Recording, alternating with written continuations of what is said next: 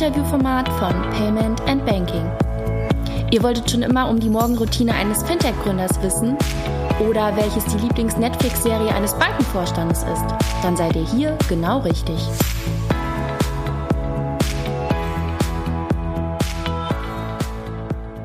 Hallo Christopher.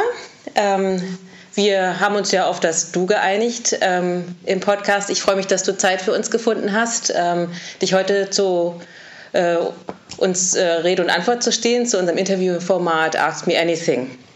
Hallo, grüß dich. Genau. Ja, toll, dass ich hier sein darf. Heute nochmal in den alten Räumlichkeiten. Ihr seid ja gerade umgezogen. Ja, ja, man sieht Fast alles ist leer. Ich hoffe, der Sound wird gut sein. Ne? Trotzdem, und es ist halt nicht zu sehr.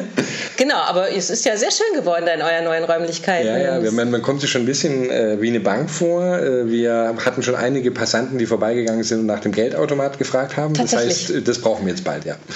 Hatte ich aber auch das Gefühl, als ich da bei euch stand und dachte, das äh, sieht schon fast gar nicht mehr aus wie Startup, oder? Wie fühlt ihr euch äh, dort also, noch als Startup oder schon ja, ich finde ich find schon, dass es noch als Startup ist, das sieht man an der Dichte der Schreibtische. A, haben wir, glaube ich, äh, jetzt haben wir ein bisschen größere. Vorher hatten wir irgendwie ein Meter oder ein Meter zehn Schreibtische, jetzt sind es, glaube ich, 1,20 und wir tun schon, glaube ich, in einen Raum, wo eine normale Bank wahrscheinlich zehn Leute reingestellt hätte, 30 rein. Daran erkennt man noch durch das, den das Platzmangel, dass es da Startup herrscht. Ne? Okay, aber ihr wächst ja gerade massiv, richtig? Ja, wir haben, glaube ich, ähm, vor der letzten Investmentrunde im Oktober waren wir, glaube ich, 25 Leute und jetzt sind wir knappe 60 durch. Also es ist schon, jetzt soll es aber auch erstmal wieder ein bisschen aufhören. Es ist auch ganz schön äh, anstrengend, dieser, dieses Wachstum und neue Leute zu integrieren und die Message ja. rüberzubringen. Und so. Ja, na, damit ist ja oftmals auch ein starker kultureller Wandel. Ähm, steht da ja im Zusammenhang, wenn, ein Startup so wächst, wie von wo nach wo werdet ihr euch entwickeln jetzt mit den vielen neuen Mitarbeitern? Genau, das, das ist ein Thema, was, was, mir sehr, sehr wichtig ist. Ich habe eine sehr starke, es ist ja meine achte Firma, eine sehr starke Vision im Endeffekt, äh, wo auch von Anfang an, ich habe immer gesagt, ich wollte das Anti-Rocket-Modell entwickeln, also eine Firma, in der die Leute wirklich gerne arbeiten, ganz andere Kultur, ähm, nicht dieses Hire-and-Fire-Mentalität, also viele Punkte, die man halt so, ich, ich nenne jetzt ein Unternehmen, aber wird ja in der Berliner der Szene gerne so ne, ähm, ähm, gesagt. Und ähm, ja, wir sehen schon auch, dass es einen gewissen Auswechseln gibt. Also viele der ganz, ganz frühen Mitarbeiter haben, sind gerade im Begriff, äh, uns zu verlassen oder haben uns verlassen. Ähm, oft zum Glück meistens sehr, also im, im Guten, also jetzt ohne, ne, ähm, und auch, und man, man merkt halt einfach schon, dass, dass ähm, wenn ein Unternehmen wächst, es für verschiedene Phasen auch verschiedene Leute gibt. Ja. Und äh, also von dem her, ja, ist eine große Veränderung, aber wir versuchen durch Coaching, wir haben einen festen Coach im Team, der wirklich äh, reingeht. Wir haben irgendwie einmal in der Woche ins Team Nuggets, nachher gleich, wo wir uns irgendwie, ist freiwillig, aber mindestens so 20, 25 von uns jede und wirklich so Management-Themen durcharbeiten. Äh, Dare to Lead, das letzte Mal Konzept, wo wir dann immer weiter an gewissen Themen, Values und sowas arbeiten. Also wir versuchen schon ganz massiv reinzugehen und die Themen, die uns wichtig sind oder die mir persönlich bei der Gründung wichtig war, auch weiterzuführen. Ne? welche, welche sind das? Du hast gerade von der Vision gesprochen, schon zur Gründung. Genau, also es, es, es, gibt, ich würde sagen, es gibt zwei Themen, von denen ich persönlich sehr getrieben bin. Das eine ist natürlich der wirtschaftliche Erfolg. Das hat jedes Startup, glaube ich, in, in, in, gemeinsam. Aber das andere war für mich äh, fast, also nein, ist genauso wichtig. Ähm, und das ist wirklich, das ist, ich, ich, ich, wollte das beste Unternehmen Berlins gründen. Also was heißt es, das beste Unternehmen? Das Beste für die Mitarbeiter. Also, dass du im Endeffekt rausgehst und sagst, ich, wir haben heute gerade mit unserem Coach heute Morgen darüber gesprochen. Ich habe gesagt, was ist das Ziel, wenn wir ein paar Jahr, vielen Jahren uns nicht mehr sehen und ich treffe die äh, Mitarbeiter wieder auf der Straße oder, oder und sie sagen, gehen zurück zu mir und sagen, das war die beste Firma, für die ich in meinem Leben je gearbeitet habe. Das ist das Ziel. Mhm. Da möchte ich hin, mhm. weil ich glaube im Endeffekt, steckt äh, ganz tief darin, über, wir haben heute Morgen auch über intrinsische und extrinsische Motivation. Ich glaube, die Zeit, in dem wir, in der wir von oben herab einfach so, jetzt machst du mal das und jenes, das sind vorbei. Ja. Wenn ich Erfolg haben möchte in einem Team, dann kann ich das nur machen, indem ich im Endeffekt giving back, aber before. Also mhm, als mhm, Unternehmer muss mhm. ich eigentlich dieses, ich muss jetzt schon das zurückzahlen, was ich dann später von meinem, ich finde da Götz Werner, bedingungsloses Grundeinkommen, großer Fan davon, der ähm, hat mal ähm, gesagt, er zahlt sein Gehalt erst und dann haben die Menschen die Möglichkeit für ihn zu arbeiten.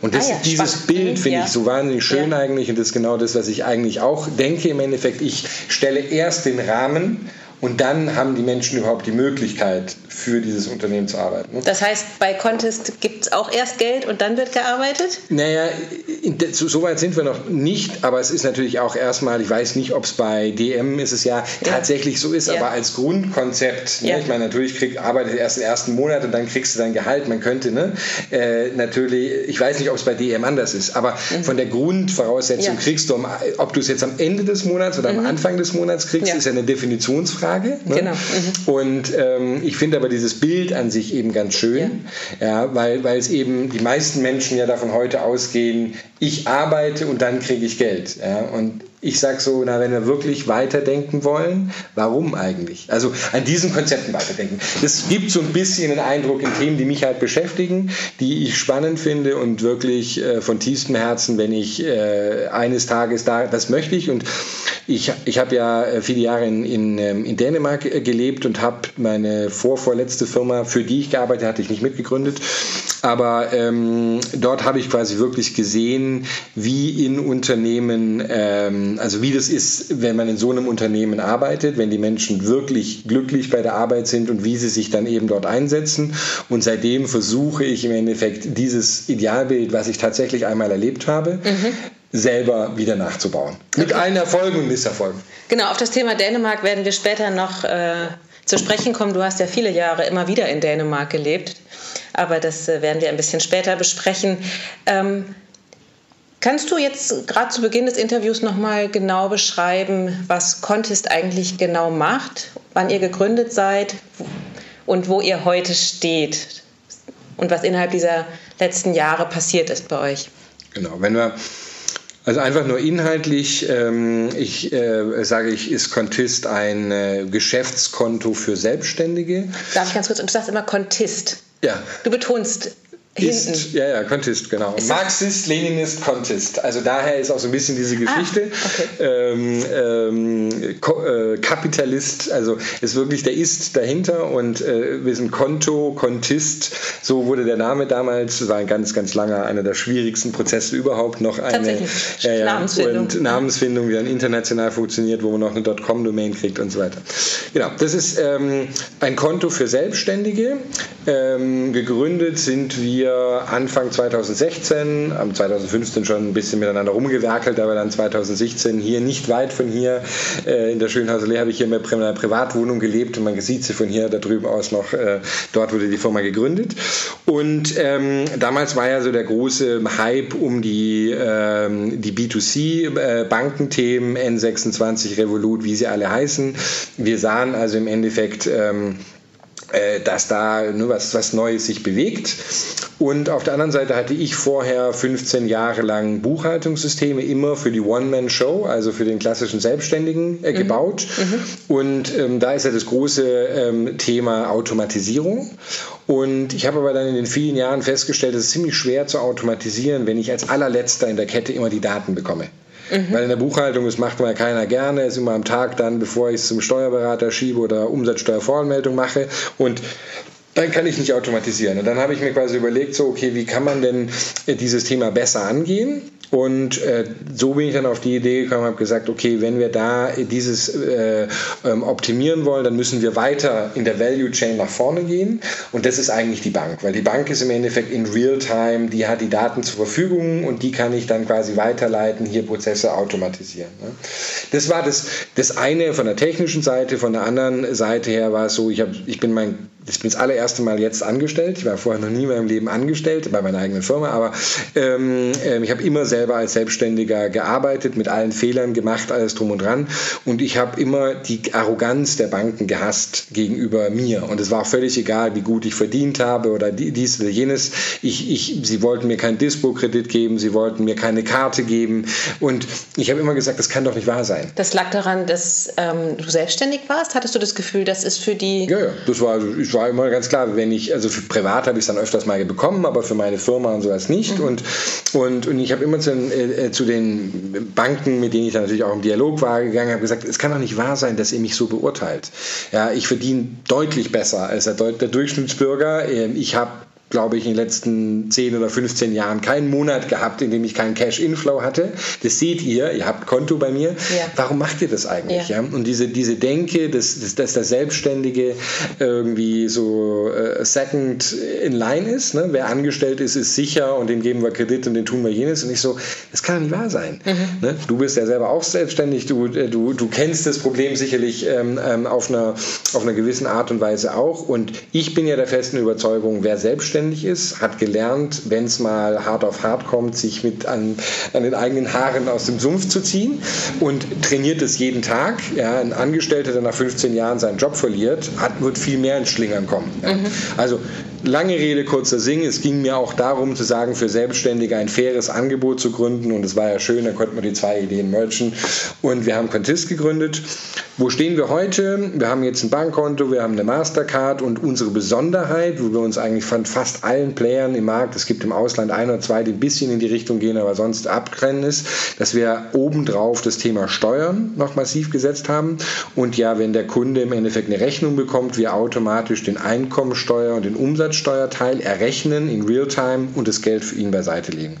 Das heißt, diese nützlichen weiteren Komponenten obendrauf, eine tiefen Integration in die Buchhaltung auch noch rein, ähm, machen wir auch. Also all diese Themen umherum, mhm. die das wirkliche Problem für den Selbstständigen sind, weil das Bankkonto ist meistens nicht das Problem, ne? ähm, aber das versuchen wir eigentlich mit unserer App anzugehen. Okay, verstehe. Du sagst, du hast als Selbstständiger viele Fehler gemacht. Was war denn dein größter Fehler? Ähm, größter Fehler. Größter Fehler weiß ich äh, gerade aus dem Stegreif nicht, aber, aber ähm, ich meine natürlich, der, die, die, die, die am meisten wehtun, sind meistens die mit den, mit den Partnern mit den Gründen. Bei acht Firmen bleibt es nicht aus, dass man sich auch mit dem einen oder anderen mal verkracht. Das ist immer das, was emotional hängen bleibt und sehr wehtut. Ja. Ähm, also eine der Sachen, die ich heute sage, ist Gründe nicht mit Freunden ähm, mhm. sondern gründe einfach mit Leuten, die fachlich gut sind und sowas, weil dann kann man sich auch mal fetzen, aber kann am Abend äh, irgendwie nach Hause gehen und man zerstört keine Freundschaften. Ja. Das war eines der, der wichtigen Learnings und mein allererstes äh, ähm, Venture, fast mein erstes, ähm, war im, hier im Mauerpark in, in Berlin, habe ich eine Cocktailbar gemacht für einen Sommer, noch während des Studiums und da habe ich selber die äh, ganze Buchhaltung gemacht und ach du Gott war das mit Excel und alles schief und wir hatten dann eine Prüfung im nächsten Jahr das war Riesenchaos. Also vieles, was ich heute abarbeite. Da auch, kommt man schon ins Schwitzen, oder? Da kommt man ins Schwitzen und vor allem, man, man, man, man sieht halt auch, ähm, äh, das ist natürlich ein stinklangweiliges Thema. Möchte kein Mensch haben, aber ich habe halt da gelernt, wie weh es tut. Ja. Ne? Ich weiß ganz genau, es ist kein Thema, was schön ist für die Leute, aber wenn du es ihnen abnimmst, ja. hast du eine richtige Dankbarkeit. Weil es sind keine Trivialitäten. Wer mal einen Brief vom Finanzamt gekriegt hat mit irgendwie 20.000 Euro Nachforderung oder Strafandrohung oder sonst was und nicht einschätzen kann, ne, was kann ich da jetzt tun, der weiß, dass es sehr schnell sehr existenziell werden kann. Und wenn man da Leuten helfen kann, schon echt, äh, tue ich immer eine hohe Selbstbefriedigung aus dieser Tatsache ziehen. Ne? Aber würdest du sagen, ihr ersetzt ein Teil auch den Steuerberater oder brauche ich den trotzdem noch als Selbstständiger? Ähm, den äh, brauchst du heute auf jeden Fall äh, schon noch. Äh, wir machen Realtime-Steuern und stellen sicher, dass das Geld beiseite gelegt ist, machen aber nicht am Ende des Jahres die Steuererklärung. Okay. Das heißt, unterm Jahr hinweg äh, kann man sicherlich zum Teil Aufgaben, die der Steuerberater tun sollte, er macht es eh nicht, im Sinne von, dass er dir täglich erzählt, wie viel du wirklich jetzt ausgeben kannst auf deinem Konto oder nicht, ja, ne? ja. Ähm, ersetzen. Unterm, nach dem Ende des Jahres musst du auf jeden Fall trotzdem noch zum Steuerberater. Ne? Okay. Ähm, erzähl mir mal ein bisschen oder uns ein bisschen über deinen beruflichen Werdegang. Wo kommst du her? Was hast du studiert? Ähm, das hast du gerade schon erwähnt, du hast schon etliche Firmen gegründet. Genau. Ähm, Nicht nur im Finanzdienstleistungssektor. Nee, wie gesagt, also ange, angefangen hat es, äh, aller, allererste, meine erste war ein Jugendcafé, Bar mit 16 Jahren noch. Also da habe ich schon angefangen. Noch vor Mauerpark. Das war noch vor Mauerpark. Deswegen habe ich gerade so ein bisschen gezögert. Das war jetzt Non-for-Profit und so, aber es war natürlich trotzdem auch äh, mit allen Strukturen und Geld und allem drum und dran, ähm, ne, auch wenn es nicht in, mein eigenes, in meine eigene Tasche ging. Dann ähm, bin ich rasch ins, nach dem, nach dem Abi rasch, äh, oder auch davor war ich schon öfters im Ausland, bin ich dann im Ausland gegangen, habe dann angefangen in Dänemark. Ähm, ach nee, erst war ich in Frankreich, Zivi zwei Jahre, dann habe ich in Frankreich ein Jahr Französisch studiert ähm, mhm. in Toulouse. Dann ähm, habe ich äh, massiv Kehrtwende gemacht und habe dann International Business an der Copenhagen Business School studiert. Mhm. Das war so die, die Jahre, die, die Vorbereitung auf, auf, aufs, aufs Business. Wollte ich eigentlich überhaupt nicht, ähm, hatte mich nicht so wirklich interessiert für, fürs Business-Thema, aber ich traf zufällig meine Frau, Dänin ist in, in ähm, Frankreich und ist In Frankreich. Genau, mhm. ja. Wir sprechen auch bis heute noch Französisch zusammen. Ach, tatsächlich? Äh, die Kinder auch? Die, nee, die Kinder nicht. Also wir, ich spreche Deutsch mit den Kindern, meine Frau Dänisch und wir untereinander Französisch. Also das heißt, drei, wir haben drei Sprachen Ach, am Esstisch. Äh, genau. Da geht es ja munter her. da geht's munter her. Aber man kann ja in unterschiedlichen Sprachen ähm, verschiedene Dinge verpacken. Man kann ja so herrlich ähm, auf Französisch über Kultur oder Essen sprechen im Deutschen vielleicht eher schimpfen oder so? Und was kann man im Dänischen? Ähm, gute Frage. Ich meine, so ist bei uns die Aufteilung nicht, weil, also. die, weil natürlich wir gewisse Themen haben. Also ich meine, für mich ist halt, wenn man, wenn, wenn man, also das Thema Liebe ist natürlich sehr stark ähm, auf Französisch besetzt, weil wenn man sich dort eben kennenlernt und so, ja, ja. Es, mhm. es klingt für mich halt, ich würde nicht zu meiner Frau auf Deutsch sagen, ich liebe dich, mhm. weil das nicht, ähm, das fühle ich nicht. Ne, mhm. Wir fühlen Französisch zusammen. Ja. ja. Und mhm. deswegen habe ich auch immer ähm, schwierig empfunden, wenn wir Besuch haben, switchen wir die Sprachen, aber, aber äh, normalerweise würde ich mich. Ähm, äh, würde ich, komme ich mir komisch vor, wenn ich mit ihr Dänisch oder Deutsch rede weil mhm. es nicht unsere Sprache ist. Das ne? ist nicht eure. Das ist halt, so ist es ja oft auch mit Freundschaften. Man lernt Leute in einer Sprache kennen und es ist ganz, ganz künstlich danach, wenn man, ne, wenn, ja. man um, ja. Ne? Aber für die Kinder ist das ja ganz toll, dass Sie so viele Sprachen auch ja, mitbekommen, gerade mitten in Berlin. Je mehr, desto besser, oder? Auf jeden Fall. Die lernen Russisch in der Schule, leider nicht Französisch, äh, wurde nicht angeboten. Das ärgert uns ein bisschen, weil die mittlerweile, jetzt ist meine älteste, ist, ist ich habe ja vier Kinder, meine, meine älteste ist äh, 13, die jüngste drei. Und ähm, die Ältesten ärgern sich jetzt natürlich, weil sie das Gespräch der Eltern nicht mitverfolgen äh, können mhm. und sagen jetzt halt heute, ich könnte ja Deutsch oder Dänisch sprechen. Das ah, ja. mhm. fühlt, machen uns eigentlich unwohl, meine Frau und mich. Wir mhm. machen das nicht gerne, aber was sollen wir jetzt machen? Also es ist wirklich so eine, mhm. eine Drei-Sprachen-Kultur und ich bin mal gespannt, wie wir es weiterziehen werden. Ja. ich glaube, Ihr müsst Russisch lernen. Wir müssen Russisch lernen, wollte ich auch immer mal, aber ich glaube, wir werden das nicht zu einem Level kriegen. äh, da, ne? Und ja. die werden jetzt dann noch, ja, die, nee, die kriegen dann noch in, jetzt in der 8., 9. Klasse dann Spanisch angeboten. Ja. Finde ich auch total super. Aber wie gesagt, Französisch würde uns mehr helfen. In Wobei in dem Startup-Umfeld ist ja, ist ja äh, Französisch eher ungewöhnlich. Ne? Aber ja, ähm, stimmt. Ähm, aber ich habe, wie gesagt, wir haben, ich habe sehr viel, habe 20 Jahre insgesamt im Ausland gelebt und wir haben dann in Frankreich, dann in Quebec, dann in Brüssel, da ist meine erste Tochter geboren. Das heißt, wir für uns ist halt auch, ich habe mich viel in dieser Welt bewegt und lustigerweise, um, aufs Banking-Thema zurückzukommen, ja. die, die ähm, ähm, Frankreich ist meiner Meinung nach europaweit eigentlich der Markt, in dem sich, glaube ich, die Schlacht der Fintechs äh, beweisen wird. Ah ja. Weil UK ist weiter, deut, deutlich weiter momentan noch, aber Frankreich ist ein komplett underbanked Markt und die sind gewöhnt, also nicht underbanked, sondern sie sind gewohnt, sehr, sehr hohe Preise zu zahlen. Und dadurch haben Fintechs und auch Banken natürlich äh, die Möglichkeit, viel, viel mehr Geld zu verdienen. Ja. Und von dem her gehe ich eigentlich davon aus, lustigerweise, dass die Schlacht um Europa ähm, in Frankreich entschieden, wird, was Thema Fintech und, und ähm, betrifft. Äh, auf keinen Fall in Deutschland, weil äh, die deutschen Consumer sind einfach äh, preislich nicht bereit, da was zu zahlen. Und wenn man keine hohen Einnahmen macht, wird auch kein extrem spannende oder wird es länger dauern, bis spannende Produkte kommen und so. UK ist natürlich traditionell auch sehr äh, bankenaffin, aber die, denen schreibe ich die Möglichkeit aufgrund des Brexits halt einfach ab. Ah, ja. Also da, wenn die da die Brexit mal durchgezogen haben, werden sie wohl kaum in der Lage sein, nennenswert dann noch auf den europäischen Markt durchzustrahlen. Mhm. Okay. Vermutung von mir. Okay, aber nochmal drei Schritte zurück. Wir waren noch äh, dabei, dass du in Frankreich warst. Ach so, den, den, genau, den genau, richtig, richtig. Ja. Hier kommt Thema.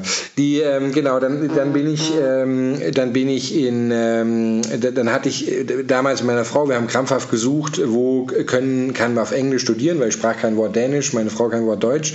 Ähm, wo können wir auf Englisch studieren? Und wir schreiben die 90er Jahre. Es gab noch keinen Undergrad-Studiengang auf Englisch und es gab eben genau ähm, zwei in Dänemark. Und Und für einen bin ich dann doch tatsächlich, habe ich mich qualifiziert und dann ähm, haben wir halt einfach nur gesagt, okay, dann studiere ich jetzt halt Business. Es, es, es gab nichts anderes, was ich hätte. Ne? Das ist aus der Not wegen der Sprache herausgeboren. Ah ja, okay. Also nicht, es hat die Themen haben mich schon interessiert und sowas, aber ich wäre eigentlich eher Politik und Jura vielleicht unterwegs gewesen als, ähm, als eine. Dann habe ich das gemacht, genau, ähm, habe dann auch schon, äh, bin dann wieder nach Kanada gegangen, bin dann wieder Berlin und habe äh, in Berlin dann meinen Master hier an der UDK, Universität der Künste, Electronic Business gemacht.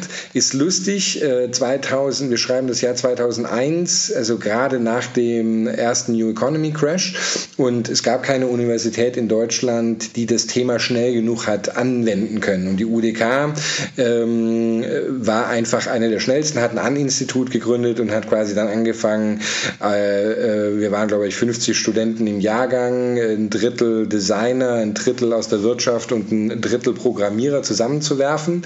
Habe gesagt, zwei Jahre Masterstudiengang, den gibt es jetzt immer noch als ein MBA jetzt, aber ähm, für ein paar Jahre war es, ein, war es quasi Diplom-Masterstudiengang.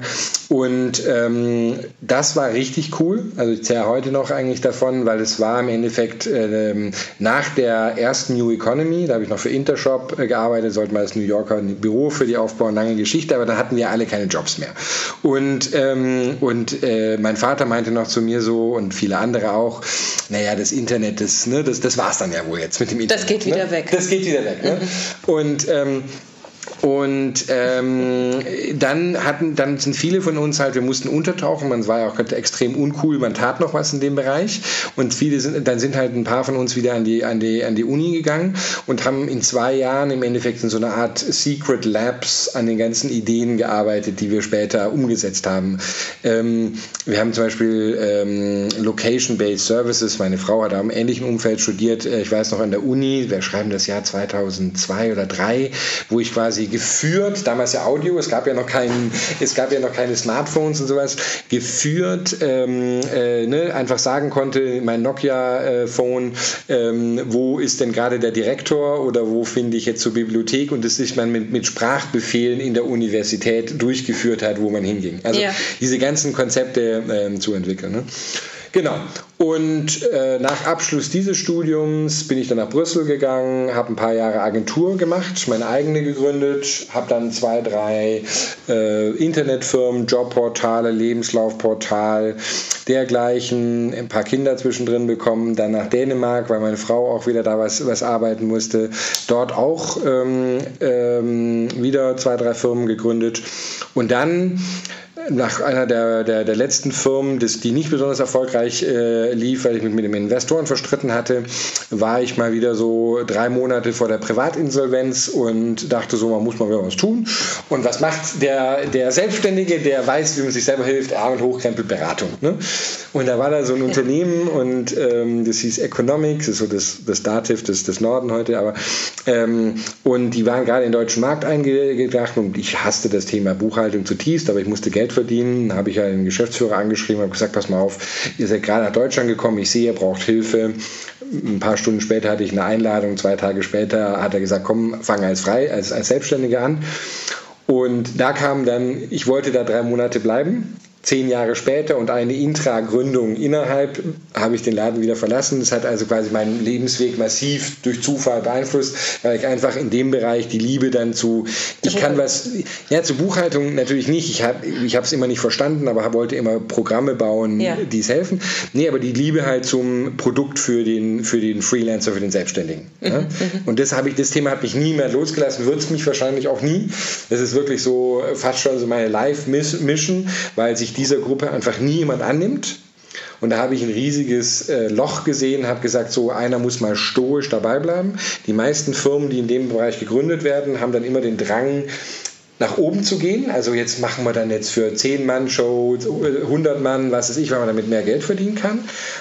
Ich habe immer gesagt nein, weil die Solo-Selbstständigen, die Freelancer, ähm, die brauchen diese Tools. Die sind komplett auf sich alleine gestellt, die haben niemanden, die haben keinen Buchhalter, die haben keinen ja. CFO. Für ja. diese Gruppe muss man was machen. Ne? Was ist denn für dich persönlich? Du sagtest ja, du warst nie angestellt, bist jetzt das erste Mal hier bei Contist, deiner eigenen Firma. Was war denn für dich immer der Reiz der Selbstständigkeit? Was machte das aus? Hast du nie überlegt, so, jetzt habe ich vier Kinder, Familie, ich muss mal in die Sicherheit gehen?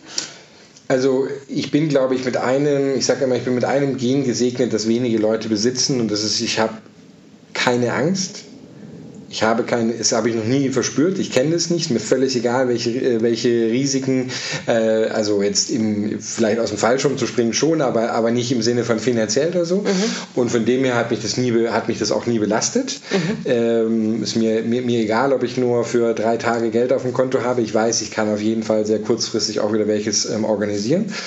Ähm, aber ähm, das war, glaube ich, von Anfang an, wir haben ja jetzt auch eine, eine, Stiftung für Selbstständige gegründet und wir saßen kürzlich zusammen, alle, die daran beteiligt waren und sprachen darüber, warum wir selbstständig geworden waren. Und es war ziemlich interessant, weil jeder von uns äh, war eigentlich selbstständig, weil, oder, oder, jeder hatte einen Elternteil zumindest, der selbstständig war. Mhm. Bei mir ist mein Vater, der ist Arzt und äh, hat eine eigene Praxis und so. Und ich glaube maßgeblich, dass das uns eigentlich beeinflusst hat. Mich wahrscheinlich auch. Ich habe von Anfang an als Kind äh, das vorgelebt gekriegt, glaube ich, als Wert. Äh, und mein Vater, meine Mutter hat immer gesagt, komm, hättest doch im Krankenhaus bleiben, hättest du mehr verdient und alles drum und dran. Aber es war, das war der, der Wert und ich glaube, den habe ich eins zu eins da übernommen. Mhm. Für mich ist es eben, es war nie anstrebenswert, angestellt zu sein. Ja? Mhm. Also ich fühle mich da nicht wohl, das ist nicht meine Sache, ich will mein eigenes Ding machen. Weil du gerne selbstbestimmt bist oder?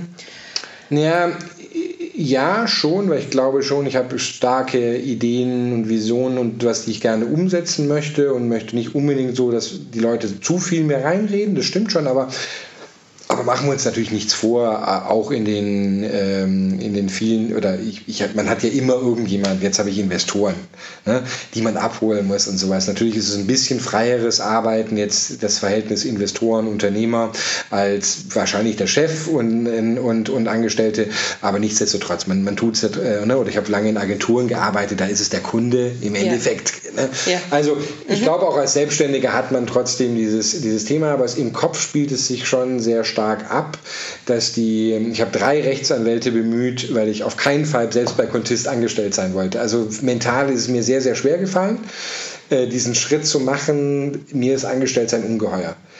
Also es ist mir, es ist mir einfach so, weil, weil ich so diesen selbst, den, Drang, den, den Drang, ich versuche auch im eigenen Team sehr stark eben diese Unternehmerpersönlichkeiten ähm, zu holen. Wir hatten am Anfang eine Regel, keiner durfte bei uns anfangen, der nicht selbstständig war und so. Mittlerweile ist es ein bisschen zu schwierig geworden, aber ähm, ich setze schon sehr, sehr hohes Wert der Selbstständigkeit. Ähm, und wenn man dann schon angestellt ist, dann sollte man zumindest versuchen, wie selbstständig zu arbeiten. Das heißt, ihr arbeitet bei Contist nicht auch selbst mit Freelancern zusammen?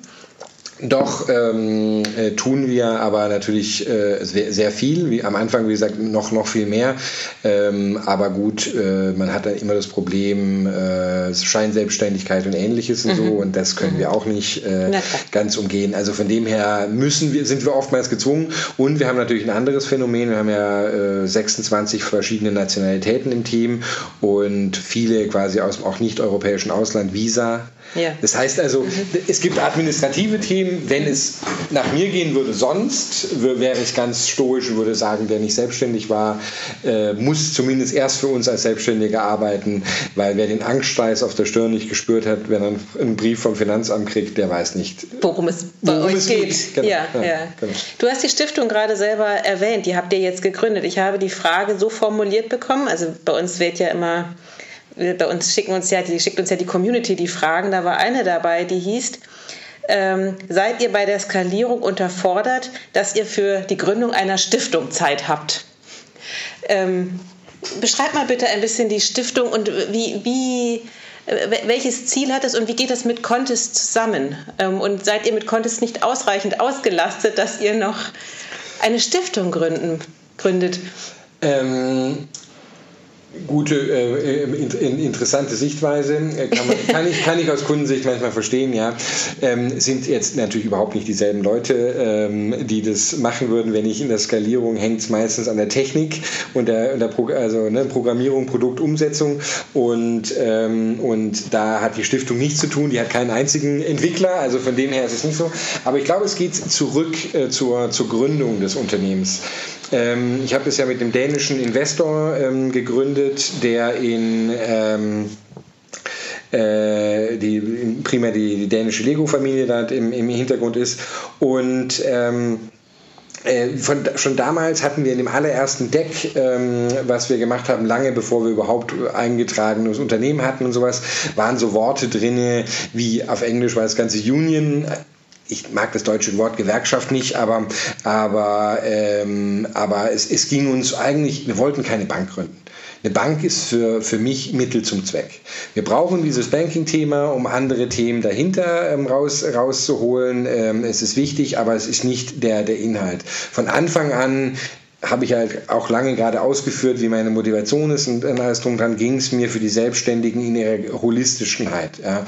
Und ich, ich persönlich, das ist halt meine Vision, ich kann gut verstehen, dass die Kunden manchmal auf mich oder auf uns eindreschen und sagen, ey, komm jetzt mal, mach mal hier die Banking-Funktion weiter, aber Contist an sich ist nicht eine Bank, sondern ist eben mehr.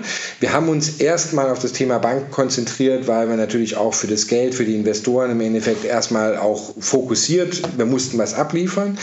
Jetzt geht es uns aber deutlich weiter. Wir wollen mhm. uns dafür einsetzen, ähm, dass äh, äh, Selbstständige, ne, also Lobbying machen, eine Stimme finden, einen Networking Place ähm, organisieren, weil das sind alles wichtige Themen. Und last but not least, äh, das ist ein Thema als Vater von, von, von vier Töchtern, ähm, das mir auch extremst am Herzen, Herzen liegt, habe ich auch gerade schon vorher gesagt, wir wollen dieses Thema ähm, Selbstständigkeit auch schon in der Schule ansetzen, weil wer jetzt kein nicht aus meiner Perspektive das Glück hat, ein, eine Vater oder eine mhm. Mutter selbstständig mhm. zu, äh, zu, haben, der, ähm, der wird oftmals vielleicht nicht damit in Berührung kommen, aber auch denen denke ich halt, sollte in der Schule die Möglichkeit gegeben zu sehen, was heißt es eigentlich, das ist ein Career Path, den ich, den ich auswählen kann. Ne? Und dafür wollen wir das auch stärken in der Stiftung. Und ich finde, ein ja, ich bin ein sehr wertegetriebener Mensch. Ähm, das mögen, können Leute mit so einer Frage in Frage stellen, aber für mich ist es, was es ist. Ich kann kein Unternehmen führen oder aufbauen und ich kann mich morgens sonst nicht ähm, aus dem Bett ähm, holen, wenn ich nicht einen weiteren Sinn in dem sehe, was ich tue. Und für mich ist diese Stiftung endlich wir hätten es vielleicht schon viel früher tun sollen, endlich einfach auch diese, den anderen, die anderen Bereiche mit abdecken. Ähm, und auf die Frage konkret antwortend, ich glaube nicht, dass es uns bremst. Im Gegenteil, ich glaube, viele der Mitarbeiter, die ich auch im Unternehmen habe, die sehr, sehr gut sind, würden auch nicht für uns arbeiten, wenn man sie nicht eben abholt mit einer, mit einer anderen Sinnhaftigkeit. Was macht denn die Stiftung genau? Du hast jetzt gerade gesagt, Schule, Stichwort.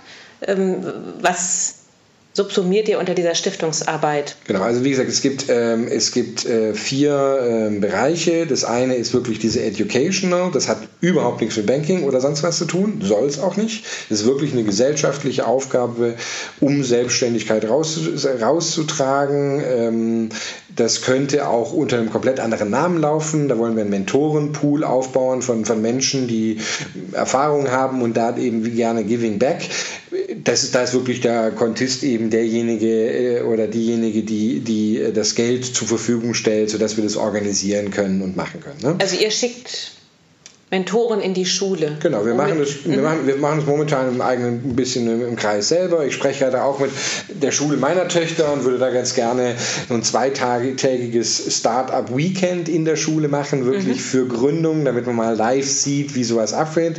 Also ähm, wirtschaftliches Know-how, angewandtes Know-how mhm. in die Schulen tragen. Da sehen wir halt ein großes Manko und eine ehrenamtliche Notwendigkeit, sich zu engagieren und es zu machen. Das ist das eine Thema. Das andere Thema ist eine Online-Community. Die haben wir jetzt auch schon seit, seit langem. Das war ein starker Wunsch unserer Kunden, eine Plattform zu generieren, wo man sich austauschen kann. Selbstständige haben wahnsinnig viele Themen und Fragen und oftmals nicht unbedingt das Netzwerk, um alle Fragen selber zu bearbeiten und auch nicht das Geld, um sich jedes Mal immer einen Berater zu holen. Also Hilfe zur Selbsthilfe.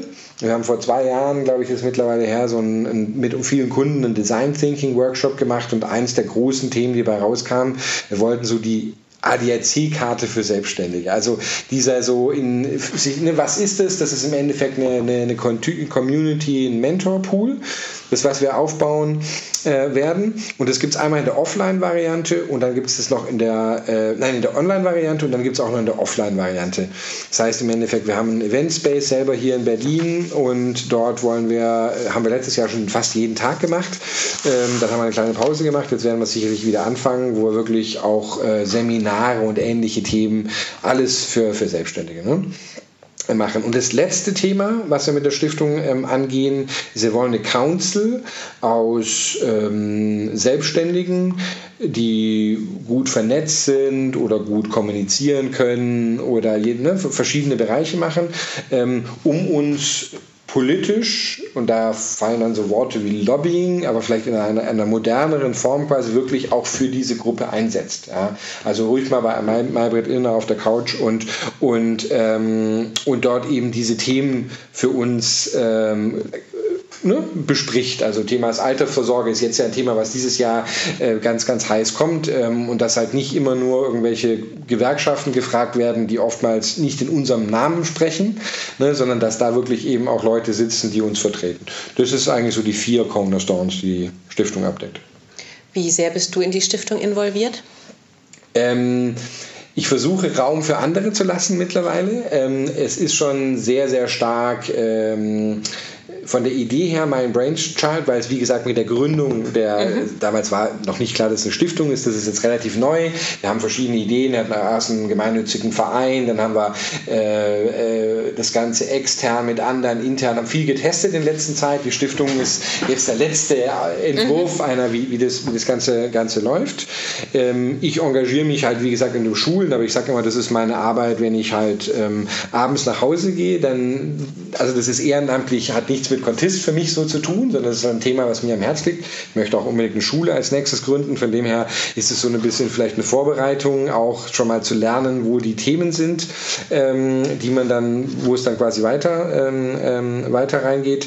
Aber wir haben die, ich bin zum Beispiel nicht in der äh, ähm, äh, im, im Board der Stiftung ähm, mit drin. Da ist ähm, äh, Katharina und Sophie und äh, Sibylle, die im Endeffekt äh, letztes Jahr auch schon schon äh, damit drin. Die haben mehrere Bücher, zum Beispiel Katharina, über dieses Thema geschrieben. Und da suchen wir eben halt wirklich Leute, die das auch schon ihr Leben lang auf die Fahnen sich geschrieben haben und die das jetzt weiter. Ne? Ich bin Unternehmensgründer im Sinne guter Initiator, aber ähm, ich versuche dieses mich weiter daran zu engagieren, aber dass natürlich andere Leute das Thema viel größer machen, als ich es selber könnte. Ja, okay, verstehe. Na, lass uns ein bisschen ja gut, wir reden ja schon ganz viel über dich privat, aber was ja sehr auffällig ist, wenn man dich trifft oder auch wenn man ähm, Bilder von dir sieht, du bist ja immer sehr gut angezogen. Ähm, wo kommt dein Modegeschmack her? Ist eine, ist, ist, ist eine lustige Frage. Ähm, vielleicht haben da meine zehn Jahre Skandinavien dann doch das eine oder andere Spur hinterlassen, zumindest ähm, was die, ähm, auch was die Einrichtungsästhetik oder so ich bin, ich, ich, ich schätze Design sehr. Ich habe ja ähm, lustigerweise, habe ich gerade vorher darüber erzählt, an der UDK studiert und ich besitze, ähm, ist ein sehr gut geschütztes Geheimnis, ähm, den Titel Diplom Designer. Electronic Business, aber Diplom-Designer. Das heißt, man sieht schon ein bisschen so. Ich, hab, ich, ich liebe Design, ich liebe Ästhetik mhm. ähm, als ein großes Thema. Ich bin nicht der Beste drin, ich rede auch unseren Designer nicht mehr viel rein heutzutage, äh, aber es ist ein Thema, was, was ich halt wichtig finde. Und ja, wahrscheinlich hat mich schon Skandinavien sehr stark geprägt, äh, weil ich finde immer diese ästhetisch in den Büros, es ist, äh, wir haben einfach keinen Draht dazu in Deutschland. Äh, uns fehlt das Gehen oftmals, äh, mhm. finde ich, in, in, in dem Bereich und sicherlich die Mode auch auch, ähm, ist, ist da, äh, ne? also die Skandinavier sind schon auch immer ganz äh, attraktiv, attraktiv, gekleidet, finde ich zumindest. Ne? Gibt auch viele, die Italiener ähm, als Vorbild sehen. Ist, das ist jetzt nicht so unbedingt meine Geschmacksrichtung. Aber sind das ist dir zu golden oder genau, genau, genau. Ich bin jetzt nicht so du der, machst ja den Clean Schick. Den Clean Schick, genau, ja, genau. Aber das haben ja viele Berliner Startups. Die sehen ja mittlerweile alle sehr skandinavisch aus. Geht dir das ja. nicht auch so, dass du so denkst, so dieses Clean ist doch mittlerweile sehr ja, wobei die Dänen halt besser, oder die Skandinavier, ich habe jetzt eher Dänemark-Bezug, äh, das halt noch deutlich besser können. Äh, wenn ich jetzt unten, du hast gerade unsere neuen Büroräume gesehen und sowas, und ich, ähm, also mein Anspruch wäre deutlich höhere Ästhetik, als wir es tatsächlich dann hinkriegen. Ja. Also, tatsächlich, ja. weil so fand ich es ja schon sehr luftig, clean. Da, da siehst du, ne, was mein, mhm. mein Anspruch ist, ist, ist da deutlich, geht da deutlich höher, aber man muss sehr hoch zielen und wenn man sich dann ein bisschen irgendwo in der Mitte trifft, ähm, weil gerade jetzt, ich, ich werde jetzt Klischees bemühen, aber wenn man jetzt die Entwickler sich anschauen, die sich in ihre dunkle Höhle verziehen und eben 17 Monitors haben wollen, kann ich auch verstehen und tue ich auch in dem Sinne nicht fighten, weil man muss sich an seinem Arbeitsplatz wohlfühlen und wenn man das eben braucht, dann braucht man das. Aber wenn es nach mir ginge, hätten wir zum Beispiel keine Monitore. Also Monitore sind für mich ein Unding, sieht ästhetisch extrem weil sie hässlich aus, sind. Weil sie hässlich sind. Ja, okay. also es gibt einfach, es wären nur cleane MacBooks auf den Tischen und so, es gäbe nur wirkliche Designerstühle und nicht so seltsame Stühle, wie wir sie da haben. Äh, wir haben jetzt ein bisschen in teurere Tische investiert, das darf man sich dann nach der x-ten Investmentrunde leisten, aber die können jetzt auch hoch und runter fahren, mhm. finden die Leute von der Ergonomie hervorragend, finde mhm. ich von dem Design her schrecklich. Ja? Also. Weil es soll halt einheitlich äh, clean und... Ne? Ach so, okay. Das heißt, wie aufgeräumt ist dein Schreibtisch, wenn du es gerne so clean magst? Bist du da gut organisiert, dass da nichts drauf liegt? Äh, nicht so gut, wie ich sein äh, äh, wollen würde. Also ich meine, ich habe auch ähm, lustigerweise zu, zu Hause, wie gesagt, ich habe ja vier kleine, ähm, kleine Kinder. Und das ja, ist die konterkarieren das ja sofort. Genau, das, das ist für mich, äh, das war mit meiner Frau ein riesiges äh, Streitthema unser Leben lang. Ähm, das ist auch schon seit 20 oder nee, 25 irgendwas Jahre zusammen. Und, ähm, die, und dann habe ich aber irgendwann mal gesagt, so, ich, ich habe mir jetzt zwei Fachkräfte, die zweimal die Woche kommen und nur aufräumen. Nur aufräumen. Ja. Die putzen Weil, nicht und. Die, die putzen danach auch noch, aber die haben wirklich ein dedicated zwei, drei Stunden, ich weiß nicht, wie viele dafür brauchen, um wirklich eben zweimal die Woche aufzuräumen, weil ich es nicht ertrage. Mhm. Aber ich auf der anderen Seite verstehe, dass Kinder halt Kinder sind und mhm. so. Aber wenn ich nach Hause komme, total müde, kann ich nicht mehr diesen Fight machen. Und dann wurde ich immer nur aggressiv gegenüber meinen Kindern und es ging nicht. Und aufs Lego treten, das ist ja besonders schön. Genau. Ne? Mhm. Und, und dann habe ich jetzt einfach so gesagt, okay, das ist jetzt, also nur zu zeigen, wie wichtig mir das ist, weil mhm. ich gesagt ich gebe da jetzt auch Geld für aus, wir machen das jetzt so, da haben wir Familienfrieden und ich freue mich nichts mehr, als am Freitag nach Hause zu kommen und die Wohnung ist schön, die Blumen sind da, alles steht da und ich so, das ist das Wochenende, da freue ich mich. Okay, eine halbe Stunde ist die Wohnung also so, wie du sie dir vorstellst. Genau, mehr kriegt man als Familienvater von vier Kindern nicht. Das, nicht hin. Ja, genau. Genau, aber Thema Mode, also ich meine, ist für dich Mode so ein, auch eine Form, deine Persönlichkeit auszudrücken? Sicherlich. Also ich meine, äh, jetzt sehen mich die Zuhörer nicht, aber wer mich auf Bildern gesehen hat, sieht, dass ich immer mit einem Cappy rumlaufe. Ja, es gibt doch auch so ein Bild in so einem roten Samtanzug. Genau, das also ich, ich, hat mich fast an Ralf Dümmel erinnert. Der ist doch auch mal im ich, ich, mag es, ich, ich, mag es gerne. Ähm, ich bin etwas, äh, ich bin definitiv extrovertiert. Äh, ähm, ich, ich, ich hasse nichts mehr als Durchschnitt. Und wenn ich irgendwas mache, dann mache ich es irgendwie gerne ins Extrem herein.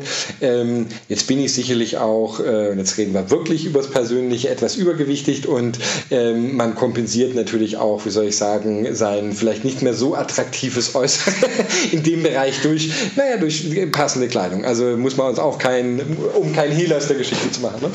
So ist es auch. Manchmal ist es so, sind die Antworten so naheliegend oder so, so, so simpel, ne? Genau. Aber das heißt, hast du einen Herrenausstatter oder? Äh? Ja, tatsächlich ist der Reich bei uns beim Büro um die Ecke. Ähm, ich halte mich dann immer mal sitzend zurück. Ich, ich habe ihn jetzt zwei Jahre lang bin ich nicht reingegangen, ähm, weil ich kann fast nicht da reingehen, ohne mindestens zwei ähm, Outfits zu kaufen. Und ähm, äh, dann denke ich mir immer so, auch im Sinne von ähm, trotzdem etwas nachhaltiger, Nachhaltigkeit. Ja. So meine Töchter gehen jetzt hier äh, äh, Friday for Future auf die Straße und ähm, ähm, äh, ne, also um, es ist schön, sich modisch zu kleiden, aber man, mhm. aber sich jetzt irgendwie da jeden Monat ein neues Outfit rauszu, rauszulassen, bloß ja. weil man es kann, ja. äh, ist auch nicht der richtige ja. Ne? Und was wäre für dich, ich meine, das kennen wir ja hier in Berlin Mitte, man sieht ja alles modisch. Gibt es für dich so ein No-Go, wo du sagen würdest, also das tut mir im Auge wirklich weh? Ich mag, ich mag die Vielfalt von Berlin, ist auch einer der Gründe, warum ich wieder zurückgekommen bin. Skandinavien ist mir dann teilweise ein bisschen zu, zu eintönig. Also ich mhm. liebe das dänische Design nach Deutschland zu bringen, aber hier habe ich ja noch viel anderes. Ähm, es gibt eigentlich relativ wenig, also für mich gibt es viele Tabus, zum Beispiel T-Shirts. Äh, habe ich auch lange gestreut, überhaupt, dass wir T-Shirts bei unserer Firma haben. Das ist so ein bisschen, trage ich gerne nachts im Bett, aber, aber auf die Straße gehören die für mich nicht. Aber ich habe kein Problem damit, dass andere Leute T-Shirts tragen. Mhm. Für, für aber man würde dich nie in einem also das ist dann schon wirklich ein Notfall, wenn ich gar kein anderes Hemd mehr aus dem Schrank hole und sowas. Mhm. Und im Urlaub wird man mich auch mal mit dem T-Shirt treffen. Im beruflichen mhm. äh, ist, ist da schon ein mittleres Wunder. Auch bei Events äh, für mich ein T-Shirt, das finde ich einfach, äh, das ist kein modisches Accessoire, was ich äh, für mich äh, so habe. Ähm, für andere Leute im Endeffekt, ähm, ja, ich, ich finde es halt schade, sagen wir mal so, wenn die Menschen dieses Gestaltungselement nicht aktiver nutzen sagen wir mal so. Also so 0815 Uhr denke ich mir halt immer so, ich meine, es ist halt auch, für mich ist Mode Schmuck. Mhm. Also ne, sich, äh, schmückt die Landschaft, schmückt uns alle, so wie halt hübsche Büros und hübsche mhm. ähm, Architektur auch. Und, und natürlich finde ich ein, ein, ein Land äh, wie jetzt, ähm, um wieder in Skandinavien zu reden, wie, wie Skandinavien attraktiver, wo viele gut gekleidete Menschen sich bewegen. Ähm, aber ich, das finde das find ich auch so, ich hatte vor ein paar Jahren, als ich hierher gekommen bin, habe ich mal so eine Werbung gesehen. Ähm, ich weiß gar nicht, ob das, äh, äh, ich weiß nicht mehr, für wen es war, aber da war so ein, ein Typ drauf, auch wie ich, noch deutlich längerer Bart, ähm, lief so ein bisschen abgefratzten Hosen, so ein bisschen Parker mit einer Lidl-Tasche und dann stand irgendwie so drüber Berlin, die einzige Stadt, wo du nicht weißt, ob du hier einen Clochard oder einen CEO vor dir hast. Und das finde ich schon auch irgendwie cool an Berlin. Die mhm. Möglichkeit im Endeffekt auch, äh, also ich wähle einen anderen Stil jetzt, aber diese Freiheit, die diese Stadt immer mit sich bringt, mhm. do what you like. Und ich habe überhaupt kein Problem, also damit auch, wenn dann halt jemand anders sagt, ich fühle mich jetzt halt darin irgendwie wohler und bloß weil ich jetzt ein Geschäftsführer bin, um Gottes Willen doch bitte keinen Anzug anzuziehen, mhm. wenn ich das nicht mag. Also ich meine, ich bin ja schon fast, ich tue es gerne ab und zu mal, mhm bei Events, äh, dann gucken sie mich immer alle an und so, aber ich tue es ja, weil, weil es sich schon wieder unterscheidet, nicht weil ich es ja. muss. Ja, ganz sicher muss ich. Ja, man, man kennt dich ja sozusagen für die gute Kleidung, damit wirst du ja auch schon wieder tatsächlich wahrgenommen. Genau, also ja. ist dann, ja. Du sagtest, äh, deswegen bist du nach Berlin zurückgekommen. Das war also offensichtlich eine sehr bewusste Entscheidung. Ja, das war, die, das war die letzte, das, das letzte Abzweigen vor dem, ähm, vor dem finalen Exitus. Die, ich war in Dänemark, äh, dann auch, war zwischendrin weg gewesen, war wieder sieben Jahre dort, hatte viele Firmen, hatte dann mein eigenes Haus, habe dann eine große Community zusammen habe ich aufgebaut mit 200 oder mit, mit 100 anderen Familien, äh, 200 Leuten in einer ähm, Co-Living Community. Das war so ein Mehrgenerationen-Ding, oder? Nee, nee, es waren, wir waren, es waren 50 Familien, 100 Erwachsene, 200, dann 100 Kinder insgesamt. Wir haben das, da habe ich fünf Jahre gelebt und mit aufgebaut. Das war, wir hatten alle um so ein, muss ich so ein Fußballfeld, großes Feld, hatten alle unser Haus außen drum von einer mhm. dänischen Designerin. Innen war alles Glas. Man konnte fast in die Häuser reinschauen, war ganz spannend. Wir hatten ein großes Community-Haus gemeinsam, 600 Quadratmeter, wo wir unsere eigene Küche, unser eigenes Kino, Café und alles hatten. Und wir haben jeden Abend zusammen gekocht und gegessen und ähm, also eine ganz andere Art des äh, Konzept fand ich total spannend. Das, das kommt, äh, Bofelscape kommt aus dem Skandinavischen, wird in der Extremstform in Deutschland noch nicht so richtig gelebt, obwohl es auch Ansätze ja für hier gibt, äh, das so zu machen. Genau, das habe ich schon vor, vor vielen Jahren gemacht. Aber nachdem dann die Zeit, ich habe das fünf Jahre gemacht, das war eine coole Experience, aber dann war die Zeit dann auch reif, um mal wieder was Neues, was anderes zu machen, weil ähm, familiär gesehen ist es natürlich eine sehr, wie soll ich sagen, man sieht seine Kinder kaum mehr, weil die auch immer die ganze Zeit irgendwo sind bei anderen Nachbarn. Dafür hast du andere Kinder wahrscheinlich bei dir genau, am Tisch sitzen. Genau, es ist aber es ist ein ganz sehr anderes Leben, aber wir wollten auch noch mal, mal ein traditionelleres Familienleben mal testen. Wir kannten nur das andere, ja, das ist jetzt ein bisschen so von, vom Extrem, vom einen und so. Und ähm, dann hat meine Frau ähm, was ich immer sehr cool fand, die, die arbeitete damals für eine große Hörapparatfirma in Dänemark und hatte dann, ohne es mir zu sagen, vom einen auf den anderen Tag ihrem Chef ähm, gesagt, du Arschloch, und hat gekündigt. Und ähm, habe hab ich immer sehr respektiert zu dem Motto, ich bin ein großer Fan von Don't do a job you don't like. Und ähm, dann war sie aber auf einmal frei im Sinne von. Und dann habe ich so, ich, ich wollte eigentlich immer wieder nach, nach Berlin zurück. Aber wenn man eben irgendwie Kinder in der Schule, im Kindergarten, Haus, zwei Autos, mhm. kein Hund, aber sonst mhm. irgendwie das ganze Leben ist halt schon wirklich dort. Ähm, dann, und dann auch die Jobs, dann ist es halt schwierig, diesen Wechsel zu Ja, machen. ja. Und dann habe ich halt das so, also, ne, hat so meine Frau gesagt, pass mal auf, und das Steuersystem in Deutschland ist so, äh, tatsächlich, dass du gar nicht arbeiten musst. Meine Frau wollte eigentlich eine Auszeit nehmen, dann haben wir auch noch mal ein Kind gekriegt und ist jetzt weitergegangen. Aber was ja lustigerweise, also lustig ist das Thema eigentlich gar nicht, aber ähm, in Deutschland wird ja viel über äh, die, Frauen- und Herdprämie und dies und jenes gesprochen. Hier haben wir ein anderes Problem. In Skandinavien ist es ja genau umgekehrt. Man darf ja als Frau nicht nicht arbeiten. Ja? Und wir haben, also meine Frau hat das halt auch schon ganz schön als, als, als Druck wahrgenommen, im, im, im, im Sinne von, sie wollte, wir wollten eigentlich nochmal eine große Familie und ähm, finanziell gesehen haben wir es nicht nötig eigentlich, äh, zwei, zwei Gehälter und es geht hier nicht auf Verzicht auf eine Karriere oder sowas, weil meine Frau äh, das tun wollte, aber es ist nicht akzeptiert in Skandinavien. Also es ist auch so ein bisschen die Flucht nach Deutschland äh, und das klingt extrem seltsam. Interessant. Es, äh, Aber es ist die Flucht nach Deutschland, weil wir hier frei sein können. Ja, weil ja äh, vielen äh, deutschen Frauen ja immer so das skandinavische Vorbild oder auch der Arbeitswelt immer dieses skandinavische Vorbild so, so suggeriert wird, so kann es funktionieren. Ja, und jetzt sagst du ja genau im Gegenteil, also das kann man ja auch als, als große Belastung empfinden. Ist es, es ist ein Tabuthema dort. Äh, Meine Frau findet es auch jedes Mal wirklich schwierig. Ähm, Ich äh, äh, bekräftige sie immer stark darin, auch äh, äh, da mit an die Öffentlichkeit zu gehen. Ja, eigentlich hätte ich gerne, dass sie darüber einen Blog schreibt oder irgendwas tut, wenn ich mal sage, so, das, das wird, es wird totgeschwiegen. Ja. Es wird im Endeffekt so, wenn, wenn man ein anderes ähm, äh, Lebenskonzept möchte, ja, und ich bin wirklich ein großer Freund, setze mich bei uns in der Firma stark dafür ein, für Frauen die Rolle zu geben, die sie gerne möchten. Und Gleichberechtigung und alles drum und dran wird in Skandinavien gelebt, finde ich extrem gut. Sollte man im Idealfall gar nicht drüber reden, sondern einfach tun. Ähm, die, ähm, aber es gibt eben schon, ähm, finde ich, heutzutage moderne Lebensentwürfe, wo man sich halt irgendwie anders entscheidet und ganz unabhängig von der freaking Gender. Und, und dann finde ich einfach die Freiheit zu entscheiden, das zu tun, darum geht's doch. Nicht die Freiheit zu sagen, jetzt bin ich ein Mann, jetzt muss ich das machen, jetzt bin ne, äh, nicht eine Frau. Ich verstehe den Kampf natürlich total. In Deutschland sind wir da noch nicht und dann deswegen äh, ne, will, ich das nicht an sich kritisieren. Aber es ist eine Nischenthematik, wenn in der Ja. Gesellschaft etwas dann schon wieder so überspitzt wird. In Frankreich ist es übrigens genauso. Ja, das ist ganz Ne? tragisch. Ja. Mhm. Das, das, und die Frauen möchten vielleicht ganz gerne ähm, eigentlich zu Hause bleiben und, äh, und dürfen das dann aber auch nicht. Ich, Wie, ist das denn in Dänemark? Dürfen denn die Männer, sind die dann auch nicht zu Hause? Also das, Ja, genau. Oder- Wir hatten, also in, in, in, äh, da ich glaube ich, Schweden ist deutlich da deutlich avancierter noch als, als Dänemark. In Dänemark ist ist schon äh, stärker vielleicht als in Deutschland, so mit Elternzeiten als drum und dran, aber es ist relativ ähnliches Phänomen. Ne? Die Elternzeit, äh, also der Klassiker, den ich auch immer so schwachsinnig finde, aber ist, ist ja immer dieses, ähm, dieses so, man nimmt irgendwie Elternzeit, die Frau nimmt irgendwie neun Monate und die letzten zwei Monate nimmt man sich gemeinsam und geht auf Urlaub.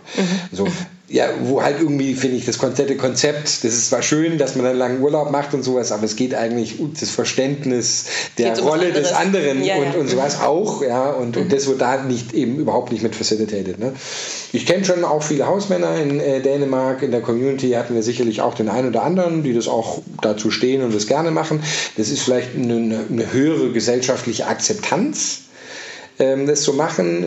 Ich habe nie Elternzeit genommen, äh, keinen einzigen Tag, ähm, weil es dann doch in Menschenrollen und Teilen nicht möglich ist. Ja. Also genau wie in Deutschland halt auch. Ne? Also von dem her, die Problematiken sind auf der anderen Seite ge ge genauso, aber vielleicht für die Leute, äh, die eben, wenn du eine komplette Rollentausch hast, das, das habe ich häufiger in Dänemark gesehen. Also wirklich, dass die Frau diejenige ist, die eben die Karriere macht und das Geld verdient und der Mann eher schon auch was macht. Also arbeiten muss in Dänemark jeder. Das, das Steuersystem erlaubt es nicht. Ist also, aber wo der, Genau, aber wo der Mann halt dann vielleicht den nicht so karriereorientierteren Job macht und die Frau vielleicht eher den karriereorientierter Job ist und dass da eine sehr hohe Akzeptanz ist und ich glaube, dass die, die Jungs, die ich kenne, die das gemacht haben, sich, glaube ich, damit sehr pudelwohl gefühlt haben. Ne? ja, ja. ja Aber für dich wäre es kein gangbarer Weg gewesen.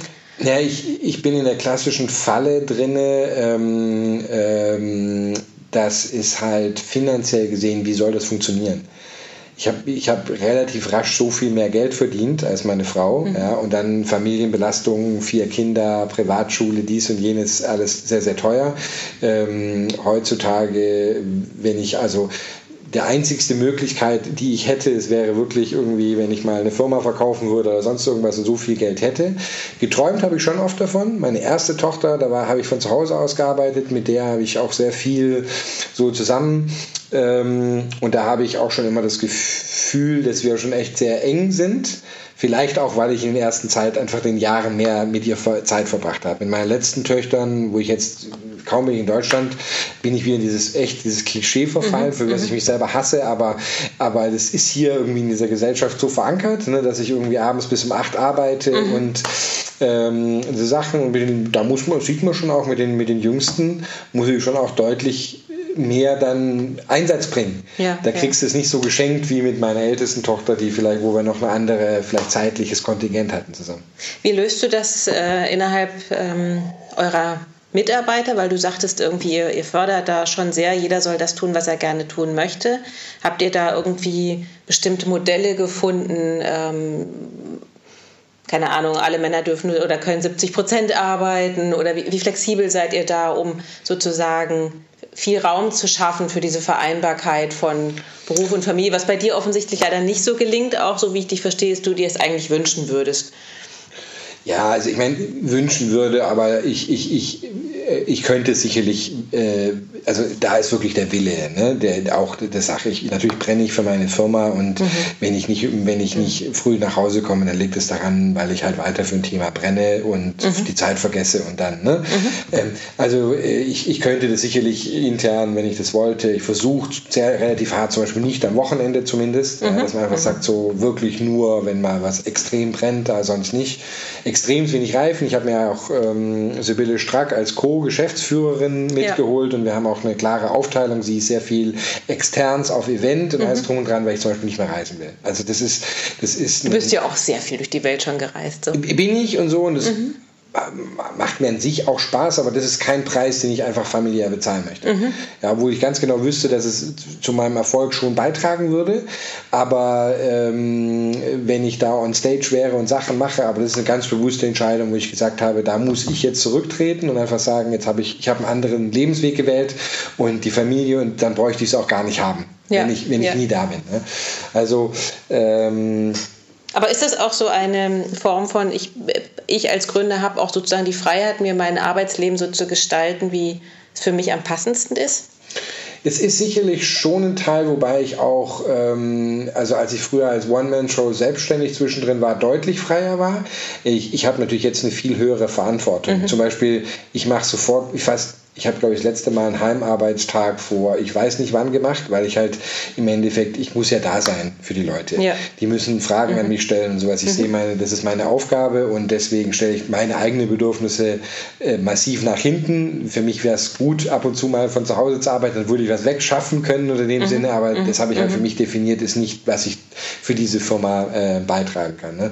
Das ist jetzt eher so diese moderne, was ich mit Sibylle, wie gesagt, anfange zu versuchen, ist eher dieses Tandem-Work, was ich total spannend finde, als, als Thema eine Position für zwei Menschen aufzuteilen, wobei ja. wir das nicht zeitlich begrenzen, mhm. sondern ein größeres Spektrum äh, mhm. mit, mit, mit, mit, mit abdenken. Lustigerweise zu deiner Frage, ähm, was, was wir in einem Unternehmen tun, wir haben noch so gut wie kaum Mitarbeiter mit Kindern. Ähm, das ist äh, Berliner Startup, extrem jung, ich weiß es nicht. Unser CTO, äh, dann habe ich noch, haben wir Marketing, hat hier zwei, die arbeitet auch Teilzeit und ähm, ähm, jetzt ein junger Kollege, der jetzt gerade Vater wird und so. Also es gibt sehr wenige, es gibt noch sehr wenige Exempel mhm. und ich glaube erst wenn die anfangen, jetzt ja. kam der und dann hat er, schrieb er mir nur einen Satz, den fand ich ganz lustig. Ähm, wer, wer Stiftung kann, äh, wer Stiftung kann, kann, kann auch Kita. Ah, dann, na, du wolltest ja Schule gründen, vielleicht genau. solltest du erstmal eine Kita gründen. Genau, da habe ich gesagt, ja, das, nein, das werde ich nicht tun. Das, das Thema Kita, ähm, das werde ich anderen überlassen. Ich habe äh, Inhalt in der Schule. Aber, ähm, aber da fängt es jetzt auch schon an.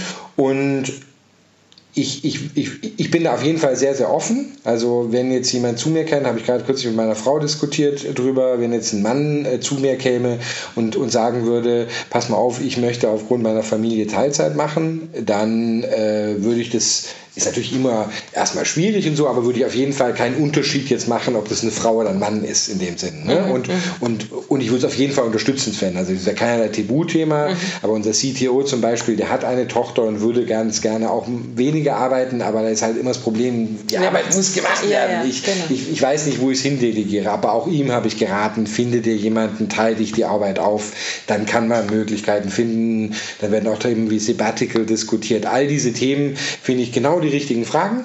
Ne? Design Your Own Life, das ist die Möglichkeit, die wir heute haben. Und die, also das ist unsere das höchste Verantwortung, finde ich, als Menschen, die wir in dieser sehr ähm, luxuriösen Situation sind, das dann auch zu tun. Also wer nicht danach fragt, wer es nicht tut, das ist meiner Meinung nach einfach nur dumm.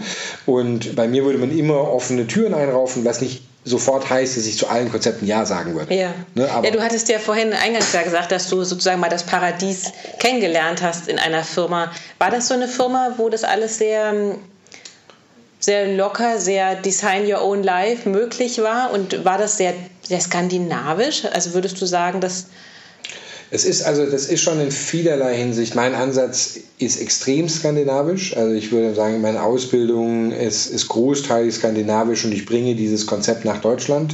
Funktioniert nicht immer gut. Mhm.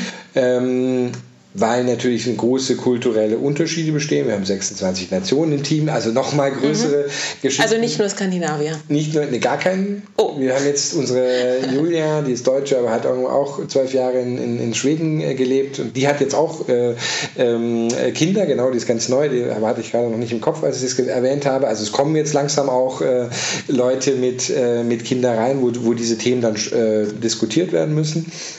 Aber ähm, Sie waren in vielerlei ähm, Hinsicht noch traditionell, also die Arbeitszeiten waren jetzt noch nicht so extrem flexibel, das würde ich eigentlich deutlich weitergehen, aber die inhaltlichen äh, Sachen, dass es, es ist kaum, wie soll ich sagen, Vorgaben von oben gab, dass es keine Hierarchien gibt. Mhm. Ich habe eins der, der, der, Themen, da mögen jetzt die Leute drüber lachen, ähm, aber äh, äh, ich habe den Walk and Talk zum Beispiel eingeführt, wir haben fast nur Meetings im, im, im Laufen. Ich ich habe dir als allerletzte, nachdem sich alle Leute im neuen Büro einen Platz gesucht hat, geguckt, was ist der schlechteste Platz und da sitzen wir als Geschäftsführung in keinem eigenen Raum, keinem eigenen, ne, wir nehmen das, was zu Glück bleibt. Ich, ich, das ist halt dieses ganz starke, äh, denke nicht, dass du etwas Besseres bist. Das ist diese skandinavische Mentalität, ja, sondern, sondern so dein Team und du als Geschäftsführer hast natürlich eine, eine, eine Machtsrolle. Das ganz wegzureden bringt jetzt auch nichts, aber, aber ähm, um Gottes Willen such dir nicht den schönsten Platz am Fenster das im Glasbüro, mhm. sondern, sondern such dir, das Team ist das, was dir die Arbeit macht und du bist da, um deinem, deinem Team äh, mhm dein Team zu unterstützen. Mhm. Ne?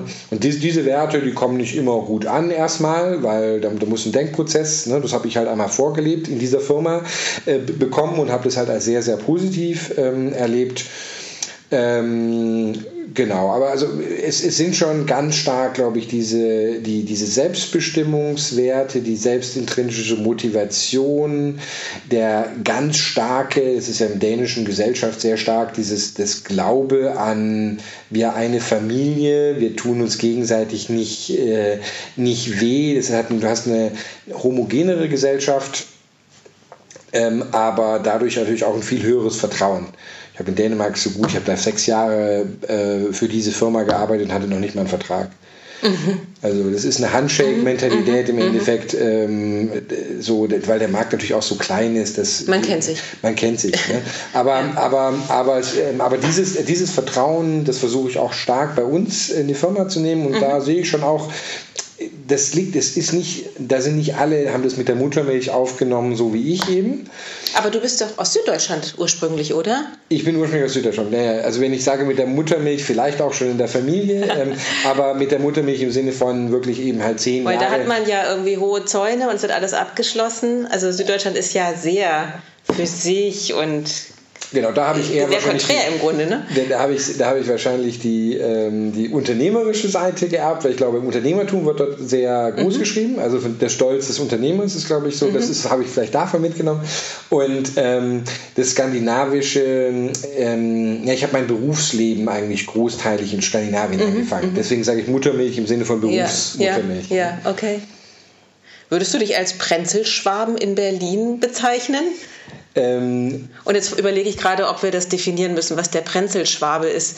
Ähm, kannst der, du das? Dachte, nee, nee, gar nicht. Ich kann kein Schwäbisch und ähm, äh, ich kenne die, das, das war ja hier, wie, ne, waren so Videoclips, ne? Genau, der, die Prenzelschwäbin. Aber es gibt ja sehr viele ähm, Schwaben auf dem Prenzlauer Berg. Ich, ich weiß jetzt nicht, ob du Schwabe warst oder doch, doch, Badener. Oder? Also Schwabe, wie gesagt, ich kann aber, meine, meine Mutter kommt aus dem, aus dem nördlichen Teil, äh, mein Vater ist tatsächlich Schwabe, aber ich habe den, ich werde es auch jetzt nicht versuchen. Ich, ich, das wäre sehr, sehr peinlich. Das wäre nur unangenehm. Genau. Aber die, Für alle Schwaben. Nee, gut, also sagen wir mal, ich, fasse, ich, ich, passe leider Gottes massiv ins Klischee des allen, was sie da draußen hassen, zurecht. Äh, der Däne und äh, die Dänen und der Süddeutsche, die sich überteuerten Dachgeschoss in ähm, äh, Friedrichshain mittlerweile, Prenzlauer Berg kann ich mir auch nicht mehr leisten, ähm, ähm, kaufen ähm, und, äh, und so weiter und so fort. Aber ich hoffe mal, dass diesem Dialog hier klar wird, äh, dass jetzt Thema Kehrwochen und Themen der Vergangenheit jetzt nicht, also damit würde man mich dann schon ein bisschen kränken, wenn ich äh, tatsächlich einer wäre, aber gut, ich glaube es nicht, ich hoffe es nicht. Okay, aber ihr seid überzeugte Friedrichshainer mittlerweile offensichtlich. Das wir, neue Prenzlauer Berg. Ja, ich bin immer noch sehr gerne, wir sitzen ja hier auf der Kastanienallee und mein... Äh, As it's best, ne? Genau, und meine, meine Kinder, meine, meine Tochter geht in die Corinna-Straße in den Kindergarten und meine erste Bar war ja im Mauerpark noch um die Jahrtausendwende rum, als es damals, ich habe, als wieder hergezogen sind, haben wir einen Reiseführer gefunden von meiner Frau, ein dänischer, publiziert im Jahr 2000 über Prenzlauer Berg, gerade Kastanienallee Oderberg, und da stand drin, ähm, a rough environment with kind of left-wing um, uh, people, but has potential. und, so. und genau kann ich mich noch erinnern, wir in der, in der Oderberger dann, ähm, als wir den Mauerpark da hatten am 1. Mai, haben wir alles dicht gemacht, weil wir richtig Schiss hatten wegen den Demos und das war ja schon eine richtig roughe Gegend. Mhm. Ähm, aber man sah eben schon dieses Potenzial. Dann war ich zehn Jahre weg und kam dann wieder und das, die, diese Gegend hier ist genau im Takt mit mir gealtert. Okay. Also ja, ja, ja, und jetzt ist man eben jetzt hier, jetzt ist man irgendwie halt ähm, äh, in gewisser Weise Bourgeoisie. Friedrichshain ist noch ein bisschen äh, raffer. Aber ich verstehe sehr, sehr gut die ganze Bewegung momentan, die, die, die hier Gentrification und alles drum und mhm. dran, weil ich mhm. eben auch das Berlin der, der, der Zeit davor ja. noch kenne und eben weiß, wie, wie es auch kaputt gemacht wird. Ich habe diese Stadt, ich liebe sie für ihre Freiheit, für ihre Freiräume und äh, leider Gottes sind auch Menschen wie ich, ja. die mhm. dazu beitragen, dass diese Freiräume leider kleiner werden. Deswegen kann man vielleicht versuchen, nur in anderen Bereichen neue Freiräume zu kriegen. Genau, ne? und neue, neue Möglichkeiten zu schaffen. Okay, aber lass uns nochmal auf, äh, aufs Berufliche zurückkommen. Ähm, Du sagst ja irgendwie, Skandinavien ist ja für dich sehr prägend. Also wie weit seid ihr in der Internationalisierung und rollt ihr oder seid ihr schon nach, nach Skandinavien ausgerollt? Wäre das erster Zielmarkt? Es ist eine, es ist eine ähm, lange ähm, Frage, die, die, die ich mir oft gestellt habe. Ich habe, wie gesagt, 20 Jahre ja im Ausland gelebt und ähm, eigentlich ist meine Spezialisierung Rollouts International. Ähm, ich habe es aber nur schon so häufig gemacht, dass ich auch weiß, dass es ähm, oftmals äh, mehr dem Ego des CEO dient, und manchmal, wenn er es gut verkaufen kann, die äh, Geldgelüste der Investoren befriedigen soll, als dass es tatsächlich immer so sinnvoll ist. Ähm, man verbrennt wahnsinnig viel. Ich habe mit einer, also das war, das war die Firma, für die ich vorher in Dänemark, die nicht, ich selber nicht gegründet hatte, da haben wir mal äh, 25 Millionen Euro in zwei Jahren irgendwie ähm, für Internationalisierung verbrannt, die im Endeffekt auch nicht viel gebracht hat. Ähm, ähm ich, ich, ich stehe dem Thema an sich kritisch gegenüber und ich bin heute an einem Punkt, das, das war ich vor zehn Jahren nicht. Da habe ich so vom Ego her, wenn deine Firma in, in, in zehn Märkten ist, dann äh, bist du der Allertollste. Heute äh, schaue ich mir einfach mehr so das, den Markt an und sage mir so, wenn wir in Deutschland ein richtig gutes Produkt bauen, dann ist mir das auch in Ordnung. Mhm. Ja. Wir kriegen immer mal wieder Angebote, auch in andere Länder zu gehen. Wir prüfen auch gerade eins zum Beispiel für Osteuropa, relativ große Ex Expansionsmöglichkeit. Wir haben uns die USA, meine Mitgründerin kam ja aus dem Silicon Valley, äh, haben uns letztes Jahr sehr intensiv auch USA angeschaut, weil dort eben mit 55 Millionen Selbstständige der Markt einfach äh, riesig mondial ist, ja. riesig mhm. ist. Ne? Aber ähm, es ist so ein bisschen Bean der that. Ich weiß, dass es extremst viel Geld verschlingt und ich denke, oftmals ist es deutlich klüger zu sagen, solange ein Euro in Deutschland investiert mir noch mehr in Deutschland bringt als im Ausland, mhm. sollte ich diesen Euro auch lieber in Deutschland investieren. Und also werden wir im nächsten Jahr nicht irgendwie hören, Contest rollt in Schweden und in Dänemark da, und. Da glaube ich generell eh nicht, weil, weil dort das Thema ah, die, ah. Selbstständ, die Selbstständigen deutlich weniger Probleme in den Weg geschmissen bekommen als mhm. in anderen Ländern. Also mhm. dann, äh, wie gesagt, äh, würde ich eher auf ähm, äh, andere Märkte ähm, ähm, setzen ist es Opportunity getrieben. Ich möchte es nicht ganz ausschließen, wenn der richtige Partner kommt und äh, zu uns sagt, ähm, hier ähm, hast du was weiß ich was, äh, 20 Millionen, ich möchte jetzt ganz gerne, weil das Produkt richtig gut in Deutschland ist, ähm, mach doch bitte für mich ein Rollout hier und dir mit uns zusammen. Werde ich jetzt erstmal die Tür nicht zuschmettern und sowas, mhm. aber ähm, ich werde es mir redlich überlegen. Aber euer Fokus soll B2C bleiben oder orientiert ihr euch auch Richtung naja, mittelständische Unternehmen. Genau, nee, hm. nee ich, ich, ich, wir möchten, auch das ist natürlich immer mal wieder Diskussionspunkt und sowas, aber wie ich auch schon vorher gesagt habe, ich, mhm. ich, ich glaube, dass immer der Drang weg vom Selbstständigen ist und ich glaube, diese Gruppe, mhm. die ich halt mir auf die Fahne geschrieben habe, dort will ich weiter bleiben. Ähm, wir überlegen eher momentan noch äh, stark, wir, wir, haben ja das Thema Steuern ähm, angefangen und wir überlegen eher, ob wir nicht in diese Richtung quasi weiterentwickeln. Ne? Also man könnte da jetzt noch viel weiter denken, warum kann man nicht mit Contist deine gesamte Steuererklärung machen? Also den Steuerberater doch abschaffen abschaffen, mit ihm zusammenarbeiten, mhm. aber ein anderes Tooling in die Hand geben. Mhm. Wie dann die genaue Strategie ist, kann man jetzt noch nicht hundertprozentig ähm, hier, hier preisgeben, aber, aber, ähm, die, ähm, aber in diesem Bereich sehe ich extremes Potenzial. Es gibt von mir einen Podcast vor ein, zwei Jahren und äh, da wurde ich drin gefragt, was willst du nach Contist machen? Und die, dann habe ich gesagt, als nächstes eine Steuerberatungskanzlei gründen und danach eine Schule. Und ja, vielleicht lässt sich das eine gerade mit dem anderen verbinden, weil mhm. ich glaube, von der Problem, vielleicht sogar alles drei, ähm, ähm, die, weil die Problemfelder, jetzt meinte ich allerdings Banking und Steuerberatung, mhm. extremst nah beieinander sind und auch hier wieder eine Branche ist, die Disruption dringend braucht. Und warum ist Contest lila? Seht ihr euch ganz nah an Volt? War auch eine Frage. Ah, ja, ähm, auf Volt kann ich, kann ich gerne drüber sprechen. Wir waren deutlich lange, länger, äh, wir sind vor Volt gegründet, von dem her hatten wir die Farbe zuerst. Es war auch 2017, glaube ich, oder 18, weiß nicht mehr, die Modefarbe des Jahres. Wir sind aber 2015, wurde das Lila entdeckt.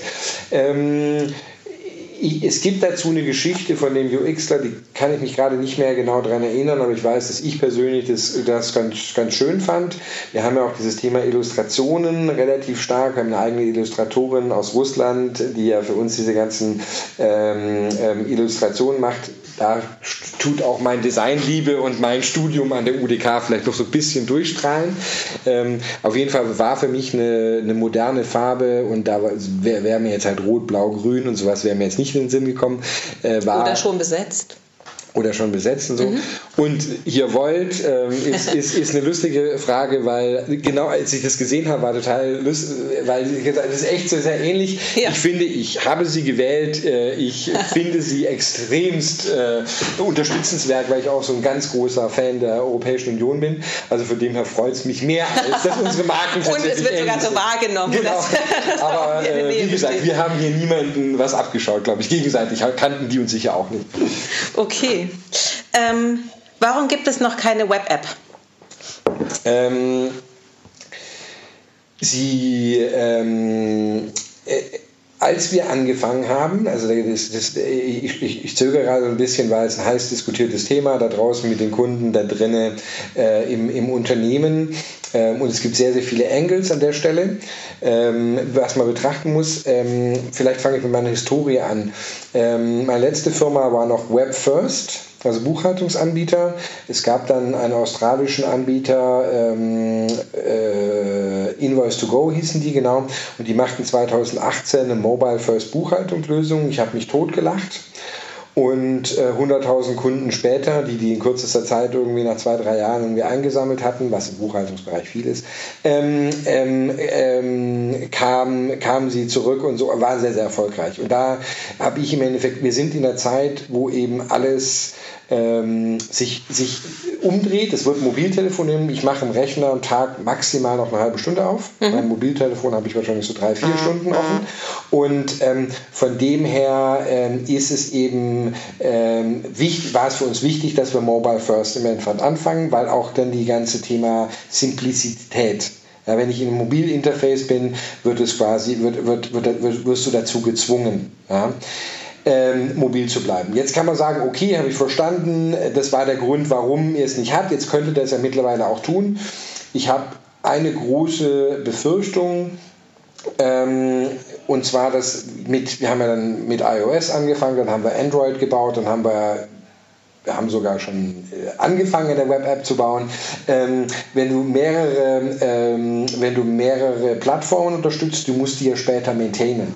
Also es ist nicht nur, mhm. es ist nicht nur ein One-Time, sondern es frisst im Endeffekt auf. Ich bin auch nicht immer glücklich über die Geschwindigkeit, wie wir vorankommen. Äh, wird hoffentlich alles deutlich besser mit unserem Wachstum, aber muss ja auch. Ne? Aber ähm, ich sage immer, die, die, Kunden fordern das. Ja? Auf der anderen Seite, ähm, auf der anderen Seite kennen sie nicht immer alle Konsequenzen. Ja? Und mhm. sie wollen auch immer viele Funktionalitäten haben. Last but not least, wir haben gesagt schon lange, ähm, dass wir eine bauen werden. Mhm. Ähm, dann gab es teilweise riesige Fehler, dass wir angefangen haben, die nach draußen kommuniziert, aber dann mhm. aus anderen Gründen, mhm. weil irgendwelche wichtigen Banking-Themen im Hintergrund waren, wir es wieder gestoppt haben. Dadurch ist eine hohe Frustration bei den Kunden entschrieben. Und ich habe mir jetzt ganz klar in der Kommunikation entschlossen und wir uns als Firma zu sagen, wir sagen dann, wenn die Web-App da ist, wenn sie da ist mhm. und nicht aber vorher. Habt ihr denn ähm ein festes Datum, dass ihr sagt, also 2020 soll sie da sein? Wie gesagt, ich mache keinerlei Aussagen zu diesem Thema mhm. mehr, weil ich, es ist viel schlimmer, Menschen zu enttäuschen.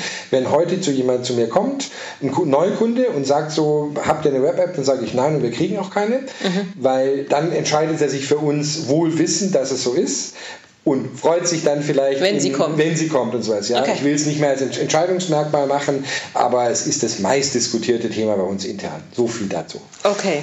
Und wann kommt die eigene Banklizenz? ähm, auch das wird ab und zu mal diskutiert. Ähm, ich glaube nicht, dass sie kommen wird aus heutiger Perspektive mhm. heraus. Warum? Weil, ähm, wie ich ja schon angedeutet habe, wir zunehmend ähm, in andere Reichbereiche. Mit Banking ist im Endeffekt für uns ähm, ein Mittel zu einem größeren Zweck. Mhm, ja. okay. Und das wird eine wichtige Rolle spielen, ähm, aber nicht mehr die wichtigste. Mhm. Und ähm, da lohnt es sich dann nicht, eigentlich die eigene Lizenz äh, zu machen, sondern sagen, dann arbeiten wir mit unseren Partnern zusammen und, und gut ist. Nichtsdestotrotz muss man regelmäßig in einen Jahresabständen das evaluieren. Es kann sich immer Dinge im Markt ändern, weil natürlich ist es eine hohe Abhängigkeit gegenüber den Partnern und der ist man manchmal auch nicht so glücklich. Ne?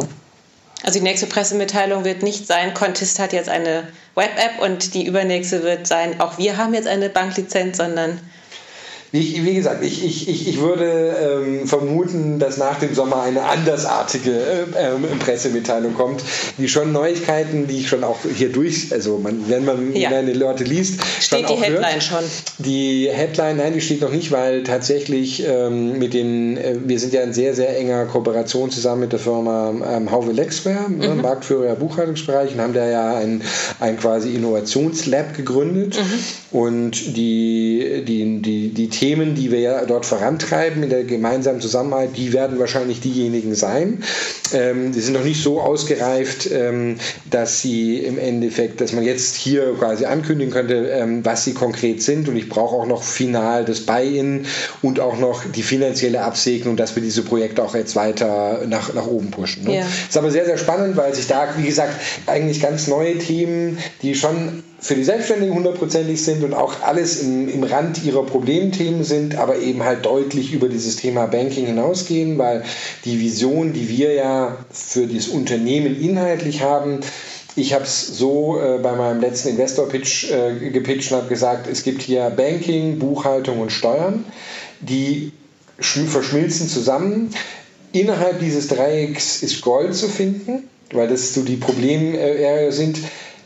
Vielleicht habe ich es mittlerweile sogar gefunden, aber ähm, äh, zu dem Zeitpunkt hatte ich es noch nicht gefunden und, ähm, und ähm, ich habe damals in dem Pitch gesagt, so, gebt mir Geld dafür, dass wir es finden. Wir, wir sind uns alle, die Branche ist uns generell auch sicher mhm. für im SME-Banking oder im SME-Bereich, dass dieses Triangel, äh, dass dort eben was ist, ja. aber wir suchen alle und jeder hat verschiedene Angriffspunkte mhm. und mal gucken, wer eben halt zuerst den Goldfunken, äh, den Goldfunken findet oder äh, die, den, äh, hier, den das, wie, wie ist es nochmal, die Fahne am Nordpol einschlägt halt. Ne? Okay. Ja.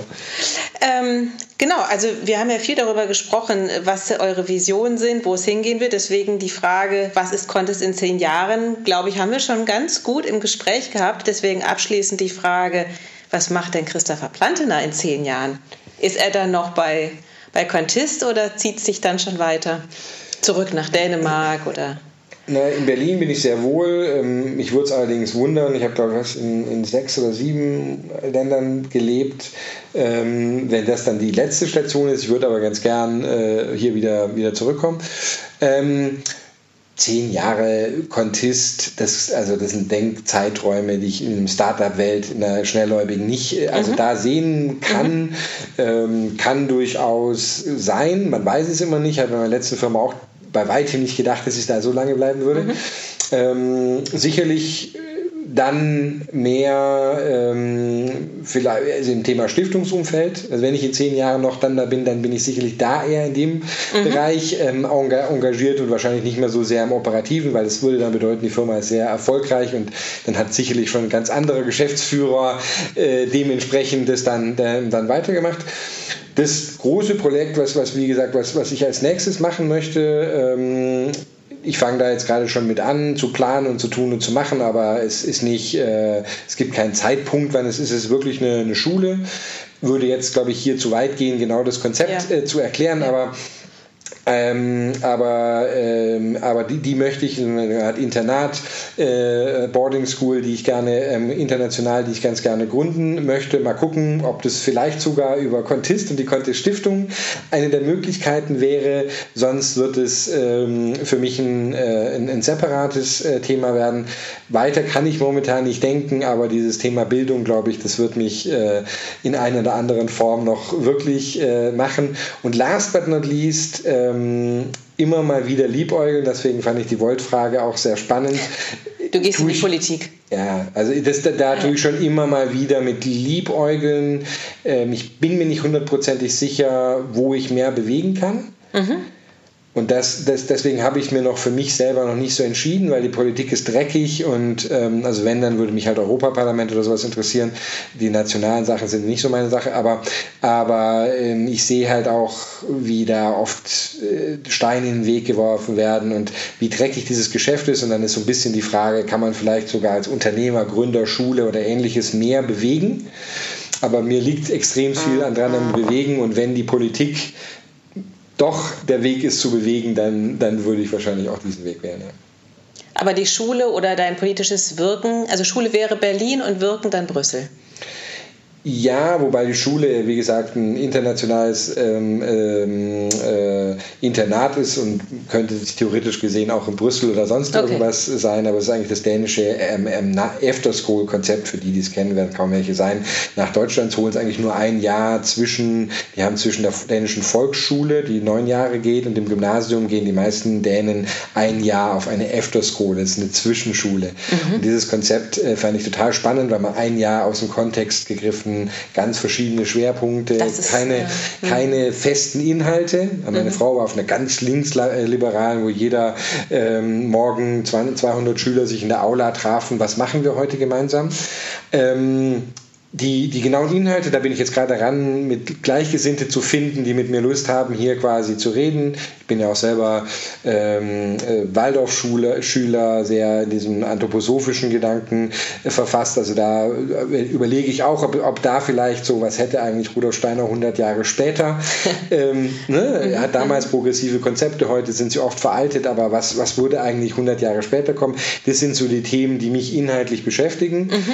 Meistens werden aus Themen, die mich inhaltlich beschäftigen, dann schon auch äh, Unternehmen, Schulen mhm. oder sonst was, aber wie sie dann ganz genau ihre Form anstellen, das kann ich heute noch nicht sagen. Okay. Sehr, sehr spannend. Ich danke dir sehr für die Zeit. Wir haben ja ein breites Spektrum abgedeckt. Vielen Dank. Ich danke dir. Sehr schön.